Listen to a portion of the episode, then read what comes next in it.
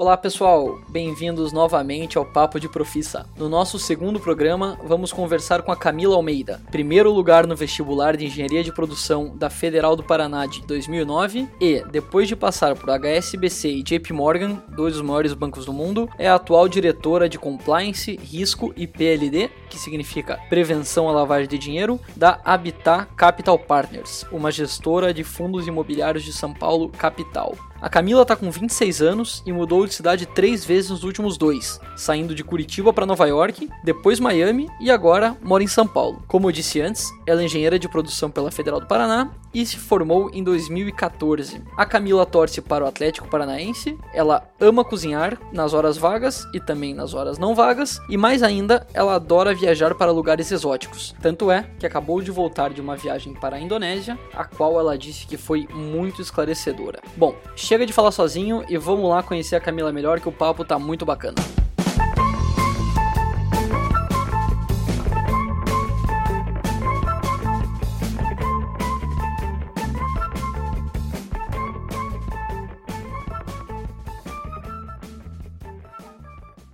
Camila, muito bem-vinda ao Papo de Profissa. Muito obrigado por participar. Se você me permite, eu vou te chamar de Cami, porque é difícil te chamar de Camila. Pode chamar de Cami sim, Rafa. É, obrigada a você pelo convite e parabéns aí pela iniciativa para ajudar o pessoal. Muito obrigado, que bom que você está participando. Vamos começar já com a pergunta clássica aqui, que você já deve ter ouvido várias vezes, que é a pergunta de por que, que você escolheu o curso de Engenharia de Produção como formação. Ah, pra falar a verdade, foi um pouco daquela velha pegadinha de amo matemática e vou fazer engenharia. Mas, brincadeira à parte, eu não sabia muito o que escolher, assim, na hora do vestibular. Então, por um bom tempo eu quis fazer medicina. Quando eu comecei a pesquisar as opções já no, no ano do vestibular, eu achei que seria tra legal trabalhar em banco. Não me pergunte por quê, eu não lembro. e nem sabia como era isso. E, por causa disso, eu acabei pensando em fazer administração economia. Mas também passou pela minha cabeça na hora engenharia, até porque eu eu amava matemática e sabia que vários bancos contratavam engenheiros, enfim, pela questão do raciocínio lógico, etc. Eu comecei até cursando engenharia de produção integral e economia à noite em paralelo, mas depois de um mês eu estava esgotada e acabei largando economia, ficando só com engenharia. Ah, eu imagino, né? Carga horária é muito grande e mas é até interessante o que você falou, porque não é muito comum ter essa percepção quando você escolhe o curso, né? De pensar que bancos no futuro podem contratar engenheiros. Eu achei até que você mandou super bem. Eu também queria ter tido essa percepção lá atrás.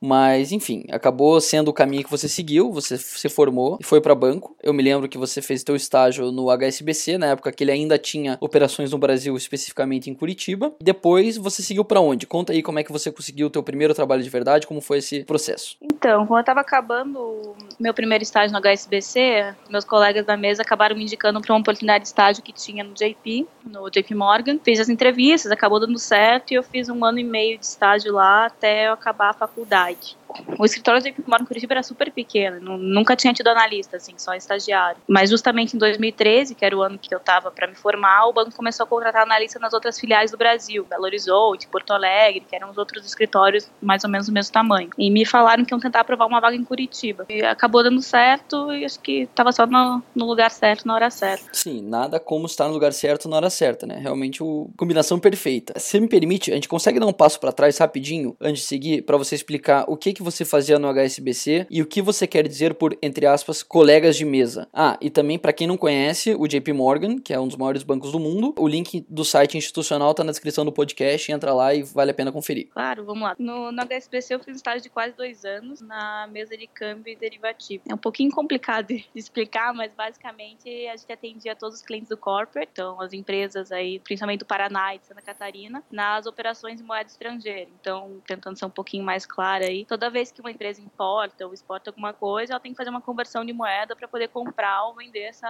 essa moeda estrangeira. E os derivativos são algumas estratégias que as empresas usam para poder se proteger da variação cambial quando elas sabem que vão ter essas operações no futuro. O trabalho era passar o dia inteiro no telefone, fechando essas operações, era uma correria, você tinha três linhas esperando enquanto você fechava uma e os colegas de mesa que eu mencionei eram os traders. Cada trader tinha uma carteira de clientes que eles atendiam e eu era responsável por dar suporte para todos eles. Não sei se deu para entender, mas qualquer coisa dá para dar uma olhada no Google ou me mandar uma mensagem que eu explico melhor. Não, acho que ficou bem claro. Basicamente é fechar o câmbio. Mandou bem. Bom, vamos seguir então aqui com o trabalho no JP Morgan. É, imagino que estar num banco desse porte, no início de uma operação, numa praça nova como era Curitiba, deve ter sido uma experiência muito enriquecedora, né? Mas e aí? Vocês aprovaram a vaga em Curitiba e você teve que aplicar? Foi um processo natural? E também, o que estava passando na sua cabeça nesse momento?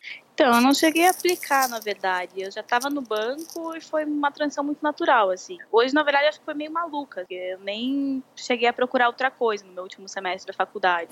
Eu não queria trabalhar em outro lugar. Para mim, não fazia sentido trocar o JP Morgan por nenhuma outra opção que eu tinha em Curitiba, nem os outros bancos, corretora, family office, nenhuma. Tava indo tudo certo, tava tranquila, e na última semana do meu estágio, o RH me ligou e disse que tava com um problema porque congelaram todas as contratações no Brasil.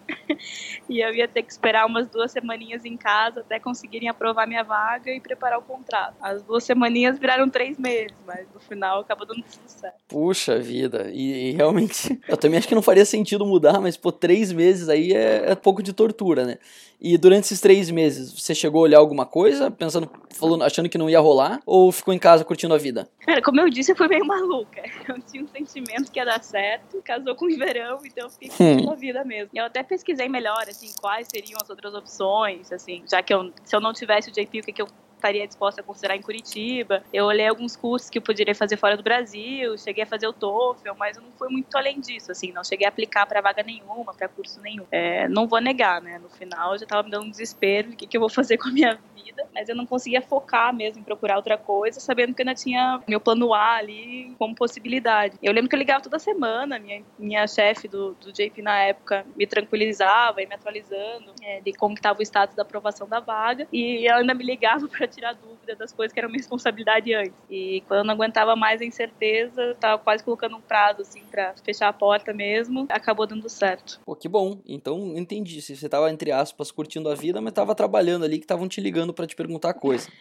pois é. Muito bom. Então a gente tá agora em 2014, é isso? Isso, 2014. E aí você virou uma analista de banco de investimento. Daí para diretora de compliance e risco de uma gestora é um caminho longo, né? Consegue contar como é que foi essa progressão? Claro. Eu fiquei um pouco mais de um ano no escritório de Curitiba. Desse tempo, seis meses, eu fiquei literalmente ligando pro dos analistas em Nova York toda semana, porque eu queria ir para fora do país. E em junho de 2015 deu certo, eu fui para Nova York. E em 2016 eu fui de Nova York para Miami, ainda pelo JP Morgan. Aí em 2016 eu decidi que eu queria dar uma mudada na minha vida. Eu já estava no banco fazia quase cinco anos, sempre na, na área mais do comercial, e eu queria tentar alguma coisa diferente, até menor, assim, ter mais autonomia. Eu acabei pedindo demissão, voltei para Curitiba, tive um desvio de percurso aí, onde eu trabalhei numa, numa ONG por três meses, num período de, acho que foi uma crise de identidade ali. No segundo mês eu estava meio morrendo de saudades da correria do, do mercado financeiro e um cliente que eu atendia no JP Morgan me chamou para trabalhar com ele em alguns projetos novos. E aí eu acabei aceitando e um desses projetos é a gestora que a gente está montando hoje. Pô, muito legal. Foi super determinada, ficar enchendo o saco da turma lá em Nova York, dizendo que queria ir para fora, que queria uma coisa maior. Isso, obviamente, veio uma recompensa, você teve uma baita vivência. E você tinha algum motivo específico que te levou a querer ir para fora lá em 2015? Cara, eu sempre tive um elo com Nova York, assim, Rafa, mas na verdade o que eu mais gosto na vida, assim, é de ter experiências diferentes, acho que tanto no, no uhum. pessoal quanto no profissional. E quando eu fui efetivado no JP Morgan, Curitiba ainda, eu, passe, eu fui para Nova York participar de um treinamento e quando eu conheci o escritório lá, eu fiquei meio deslumbrada. Foi um choque de realidade. O escritório de Curitiba tinha três pessoas, em Nova York é um prédio de 50 andares com dois Starbucks dentro. Eu fiquei deslumbrada de verdade. Eu decidi que trabalhar lá era uma experiência que eu queria ter, assim, eu queria estar, tipo, se eu tava no JP Morgan, eu tinha que estar lá, entendeu? Eu tinha que estar no, no lugar onde tudo acontecia. Quando eu comecei a conversar com a equipe do escritório de lá, alguns até me desencorajaram, falaram que eu tinha que focar em ir para São Paulo primeiro, que a ponte Curitiba-Nova York era muito difícil de acontecer. acabei querendo mais ainda e ficando em cima e deu certo. É, faz todo sentido. Acho que você mandou super bem. Eu sempre penso que às vezes as regras não se aplicam para todo mundo. Então, quando a pessoa quer fazer acontecer, ela consegue. Parabéns, acho que você mandou super bem e além de tudo deu para acumular algumas milhas, né? Com certeza. Bom, Cami, vamos seguir com o papo aqui. Como a gente já comentou, você hoje é diretora de compliance, risco e prevenção à lavagem de dinheiro. Eu tenho que admitir que o nome é bastante chique, mas traduzindo em miúdos, o que, que você faz efetivamente? Chique o nome, né? também gosto. Resumindo, eu sou responsável por toda a burocracia e tudo que envolve risco, controle. Então, quando o fundo vai comprar um novo ativo, por exemplo, sou eu que dou o ok final, depois analisar toda a documentação, fazer o due diligence, ver que se enquadra na, na política de investimento. Eu também sou responsável por monitorar os limites de concentração do fundo, então a gente tem alguns limites delimitados no regulamento, tem que ver se o fundo está enquadrado. Eu elaboro um relatório de risco mensal, e no lado corporativo aí da gestora, não do fundo, eu trabalho, por exemplo, eu que trabalhei com os advogados para elaborar todas as políticas da gestora, faço todo o contato com os órgãos reguladores, Ambima, CVM. Parece ser bem abrangente, bem interessante. E se o pessoal tiver interesse para entender melhor como funciona um fundo de investimento, eu sugiro que entre no site da Ambima. Vou colocar os, o link na descrição do podcast para quem quiser é, ir atrás. Conta pra gente, como que é um dia normal de trabalho na vida da Camila? Como a empresa ainda é muito pequena, está montando a gestora. Além das atividades de compliance, a, Camila aqui também acumula o papel de RI, até porque meu histórico, meu, meu background no JP era mais comercial. É, eu não tenho rotina, assim, a única exceção é que toda terça-feira de manhã a gente tem uma reunião com os sócios, fora isso depende muito do dia. Tem dia que eu passo o dia inteiro no escritório, fazendo toda essa parte de compliance, controle interno, burocracia. Tem dia que eu nem piso no escritório, passo o dia fora em reunião, como foi na época do, do roadshow do fundo que a gente já tem. Tem outras,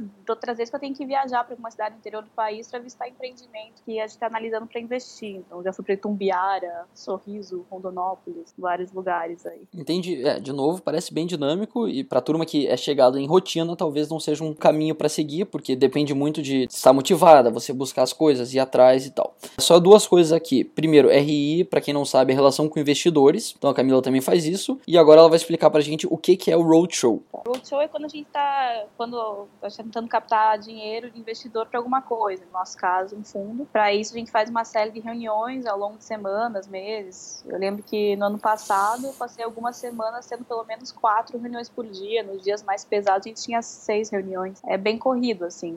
Eu chegava a trabalhar de madrugada até para compensar o tempo fora do escritório, mas a experiência de você ter reunião com um monte de investidor e de gente do mercado compensa. É, com certeza, parece super interessante. É, você acha que isso é a coisa mais legal do teu trabalho ou tem coisas mais legais? Eu acho que isso é uma, assim, eu acho animal conhecer e ter contato com pessoas tão importantes do Brasil. Tive reunião com CEOs de grandes empresas, pessoas mega conhecidas, mega conhecidas no mercado. É uma oportunidade incrível. Mas fora isso, eu acho que montar uma empresa em um fundo do zero tem sido um aprendizado muito legal. sempre gostei de ter que descobrir os caminhos, quando não tem ninguém para pegar pela mão e ensinar, e isso está sendo muito bacana. Eu imagino. E você pode abrir uns nomes de algumas pessoas que você já se reuniu? Putz, é, não só pela gestora, assim, mas de todos esses anos no mercado, teve vários. Acho que, como eu disse, desde CEOs de grandes empresas, como Toto, Lins, Amil, Padilha, que é diretor aí, produtor de Tropa de Elite, Narcos, e as que para mim foram as mais empolgantes, assim, eu lembro que eu quase não dormi na noite anterior, foi o Stuberger, que é o gestor do Fundo Verde, e o Guilherme Vittimolda, que é o fundador da XP. Ah, que fantástico. Eu imagino o aprendizado que deve ter sido se, ter se reunido com esses caras peso pesados do mercado, e, bom, se por acaso a galera não conhece esses nomes, desses CEOs de grandes empresas, eu vou colocá-los todos na descrição da entrevista e eu recomendo fortemente dar uma olhada neles. E Cami, seguindo, o que é a coisa mais chata do trabalho pelo outro lado? Surpreendentemente, eu não consigo pensar em nada realmente chato, assim. Eu acho que a parte mais difícil é lidar com pessoas. E aí, desde prestador de serviço, então, no meu caso, administrador dos fundos, é, que você depende deles e às vezes não, não atendem às expectativas. Até alguns investidores que são um pouquinho mais complicados, vamos dizer assim. Também quando a opinião não bate necessariamente com os sócios. Mas eu acho que até essas situações elas são desafios, assim. Você tem que saber como lidar com elas. Não acho que elas são necessariamente chatas. Justo. Pergunta era difícil, você saiu muito bem. Parabéns. E falando agora um pouco da Habitat, que é onde você está trabalhando. Como é o ambiente aí, né? Ou para usar um termo mais da moda, como que é a cultura da empresa, do fundo? A empresa, como eu disse, é muito nova, assim, a gente tem poucas pessoas na equipe, hoje nós somos quatro pessoas, então a interação entre todas as áreas é constante. Aliás, a gente ainda está estruturando a divisão, assim, acaba que todo mundo faz um pouco de tudo hoje. A gente ainda está desenvolvendo uma cultura, o que eu sinto que é um ponto muito forte é que os, os maiores sócios da gestora, eles eram do Credit Suisse do antigo Garantia, então o que eles gostam, e eu sinto que acabou passando um pouco para mim e para o outro diretor, é acho que é a gente com vontade de trabalhar, gente nova, que quer contribuir para o negócio crescer, que não tem frescura de falar, não, não, isso aqui não é meu trabalho. Que vai fazer um pouco de tudo sem reclamar, sabe? É isso, assim, mas a cultura a gente já tá, não tem muito definida ainda. Entendi, legal. E tendo vindo de um banco enorme como o JP Morgan, todo estruturado, o choque foi muito grande ou você curtiu a mudança para um negócio um pouco menor? Para mim foi um choque muito bom, eu sinto que casou muito com o meu perfil. Eu gosto que quando eu cheguei, não tinha ninguém para me ensinar o que eu tinha para fazer, o que eu tinha que fazer, assim, não tinha nenhum processo estruturado, isso me deu muita liberdade para pensar como as coisas tinham que ser e ir estruturando dessa forma. E isso era justamente um pouco do que eu sentia falta no banco, porque muitos processos eram processos globais e eles não podiam ser alterados. Apesar da minha insistência e deles não serem feitos da forma mais eficiente, era feito da mesma forma no Brasil, nos Estados Unidos e na China. Então não tinha como alterar aquilo, é, não tinha alternativa. Hoje eu tenho muito mais autonomia, aliás, todo mundo aqui tem. Assim, eu sinto que eu, até os analistas acabam contribuindo muito com as ideias, mas com certeza não é para todo mundo. Tem gente que prefere ter o processo bem definido e saber o que tem que fazer, vai do perfil da pessoa. É, com certeza. Foi até o que a gente comentou um pouco mais para trás, que se a pessoa precisa de um negócio mais estruturado, essa iniciativa talvez não seja para ela, porque bem ou mal você está numa iniciativa empreendedora, né? Você está começando um negócio Exato. do zero e está construindo, então apesar de ser, estar dentro de uma empresa, é, uma, é um empreendimento. Podemos mudar um pouco de assunto e falar um pouco do teu caminho no mercado financeiro? Teve algum momento que você parou e pensou, putz, é exatamente isso que eu gosto de fazer? Ou foi um negócio mais espontâneo que surgiu naturalmente? Cara, não teve esse momento, Rafa. Eu não acho que a decisão pré-vestibular que eu falei foi um clique, porque eu não tinha ideia do que eu estava escolhendo, assim. Eu acho que isso acabou acontecendo, talvez até porque eu tinha pensado isso lá atrás, foi tudo caminhando para esse lado. Mas pode ser que daqui a um tempo eu decida que eu quero tentar outra coisa, assim. Por enquanto, eu vou trabalhar de bom humor, me divirto, eu aprendo todo dia e eu ainda ganho o suficiente para fazer as coisas que eu gosto no meu tempo livre. E eu também acho que eu me sinto muito realizada, assim, por olhar para trás e tudo que eu conquistei nessa área. Eu acho que eu devo ser minimamente boa aí nisso para ter chegado até aqui. Claro, não tenho nenhuma dúvida. Acho que você definiu super bem, principalmente a parte do que você falou, que você aprende e ganha o suficiente para fazer o que gosta. Afinal de contas, ninguém gosta de ser subvalorizada, ganhar menos e fazer coisas que não, que não é feliz. Eu acho que você tá definindo super bem. Eu adorei a tua definição, para ser bem sincero. Eu acho que isso é uma lição muito grande que a turma pode tirar daqui, que a gente não necessariamente vai ter esse momento ahá nas nossas vidas, principalmente na parte profissional, e mesmo assim a gente encontra caminhos, é, profissões que são recompensadoras e que nos motivem, né? Você concorda com isso? Concordo 100%. Como eu falei, eu não tive esse clique e eu tô aqui, assim, eu acho que hoje em dia a gente se desespera tentando achar esse momento ahá, tentando achar alguma coisa que você ama para trabalhar com isso. Eu acho super legal quem encontra e é completamente apaixonado pelo trabalho, quem tem um super propósito social e consegue alinhar isso com ganhar dinheiro de alguma forma. Mas no meu caso, eu acho que de muitas outras pessoas não é bem assim. E tá tudo bem. Tipo, cada um é cada um. Eu acabei gostando muito do que eu faço, eu acho que eu sou boa nisso. Eu tô sendo sempre desafiada e ainda me remunera bem. Então não faz mal para ninguém. Sem dúvida, acho que você não poderia estar mais certa. Então, ainda mais para quem tá começando. Acho que é legal ter na cabeça que são muito poucos os iluminados que têm a sorte de encontrar a interseção perfeita entre ser bom, gostar do que faz e ganhar ganhar dinheiro com isso, né? O negócio é ir em frente, começar algo, aprender e aí o resto da vida se encarrega. Exatamente. Acho que se você ficar sentado esperando esse momento arrar, não vai chegar a lugar nenhum. Disso, não tem forma melhor de descobrir o que você gosta e o que você não gosta do que ir tendo experiências. Né? Boa, Cami. Vamos então para a última pergunta do bloco. Tá aguentando firme aí? Firme e forte, manda bala. Bom, vamos lá então, outra pergunta difícil. Onde você quer chegar no médio prazo? Daqui cinco anos, mais ou menos? Eu não gosto de planejar muito, Rafa. Eu acho que, por enquanto, tô feliz aqui. nunca planejei no passado. Acho que as oportunidades vão aparecendo e até agora tem funcionado desse jeito. Boa, justo. Então vamos falar de uma coisa um pouco mais fácil aqui. Vamos falar de teoria versus prática. Tentando relacionar o que aprendemos na faculdade com o que usamos no trabalho. Rola? rola. Eu queria fazer o disclaimer que eu não era a melhor aluna da facu, mas vamos lá. Tudo bem, tudo bem, faz parte. Então me fala algum exemplo que você já viu a teoria sendo aplicada na prática. Pra ser muito sincera, eu não me lembro da teoria da sala de aula, do zero mesmo. O pessoal fala que cálculo desenvolve raciocínio lógico. Eu, pra te falar a verdade, não sei se a noite que eu virei tomando seis energéticos pra estudar pra final de cálculo 1 desenvolveu algum raciocínio lógico. Mas eu acho que o conjunto de matérias do lado de matemática e cálculo que a gente tem na faculdade, aí englobando álgebra, proprio sei lá, as MacFus da vida. Isso contribui sim para o raciocínio lógico e no dia a dia, com certeza, faz você ser melhor nas suas atividades aí no trabalho. Entendi. Bom, pena que a gente ainda não está trabalhando com anúncios, senão até caberia um do Red Bull aqui, né?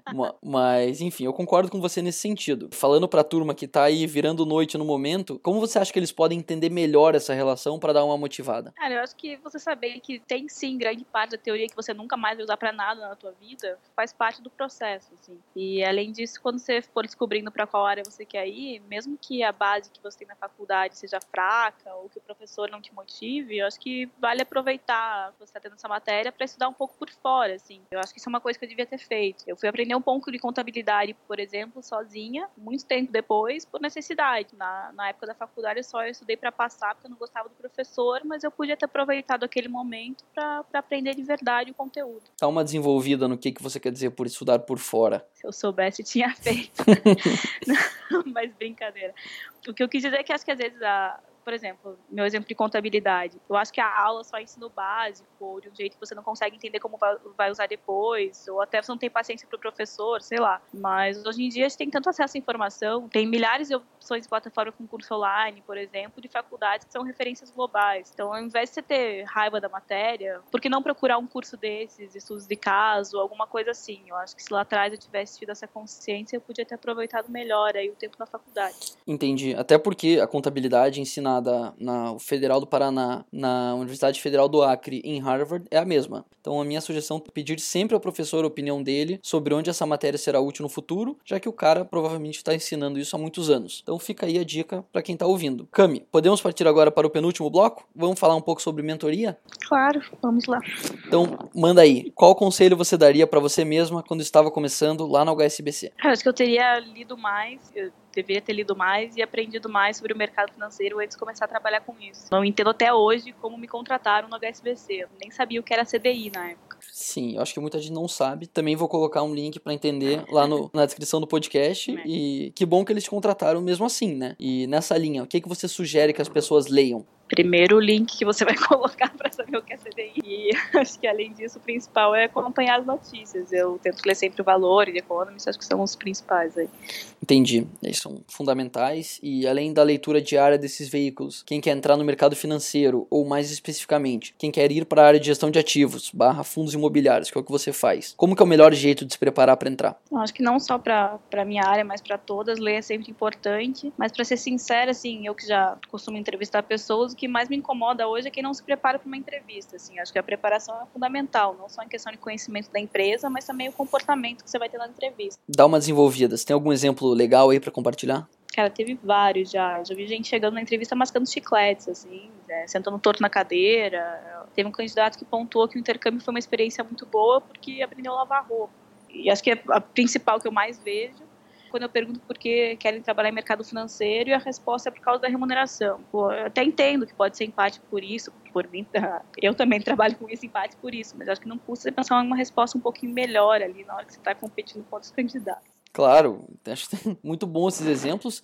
Eu acho que a ideia do podcast aqui é se ajudar a responder melhor essa pergunta, né? Entender o porquê de estar tá indo atrás dessa carreira. Bom, imagino que essa turma que foi mascando chicletes ou falando que aprendeu a lavar roupa no intercâmbio provavelmente não pegou a vaga. Infelizmente não. É.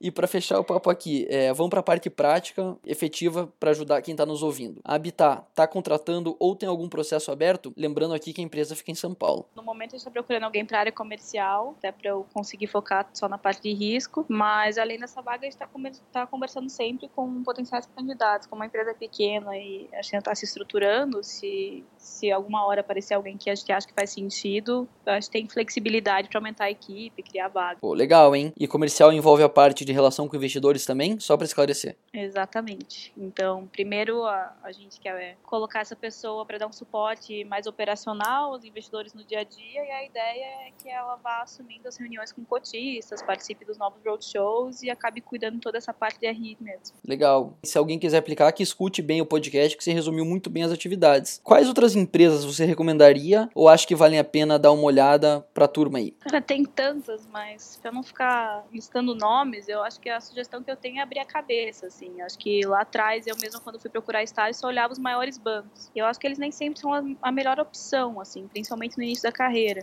Eu tive sorte com as vagas vagas que, que apareceram para mim, mas você pode acabar numa vaga de back-office de algum grande banco, sendo que você poderia estar num family office ou numa gestora pequena, aprendendo muito mais, tendo muito mais exposição e responsabilidade. Então, eu acho que eu focaria em pesquisar um pouquinho essas empresas na cidade, em Curitiba, em São Paulo, enfim. Eu concordo muito com você, e eu volto a insistir nesse ponto, que no começo o importante é absorver e aprender. A gente, quando é recém-formado, geralmente tem pouco a oferecer, já que a gente é muito, muito inexperiente. É normal, as empresas sabem disso. Então, concordo com você, abre a cabeça, entenda o que, aonde você está se metendo e manda bala. E Cami, para fechar o nosso papo aqui, é, você comentou que vocês estão sempre falando com potenciais candidatos. Como que é o melhor jeito de entrar aí? Pensando que o cara abriu a cabeça, entendeu que habitar seria um caminho para eles, como que você acha que é o melhor jeito de entrar? Então, além de risco e IRI, eu acabo acumulando a função de RH também. Então, se alguém tiver interesse, pode mandar o currículo. Eu tô sempre olhando os que aparecem, às vezes demora só um pouquinho para responder, mas pode me mandar. Opa, aí sim, hein? Presentaço para quem tá ouvindo, só mandar para Camila. E como é que a turma manda? Ou melhor dizendo, além disso, como que é o melhor jeito de contatar você? Pode mandar uma mensagem no LinkedIn no e-mail, tanto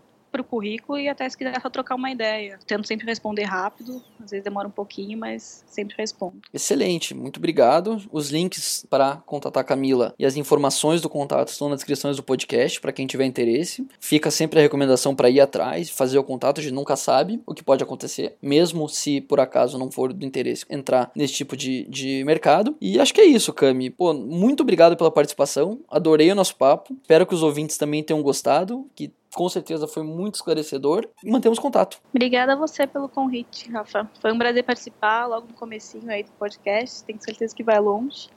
E eu espero que tenha acalmado um pouquinho essas pessoas que ainda estão nervosas procurando o tal do clique.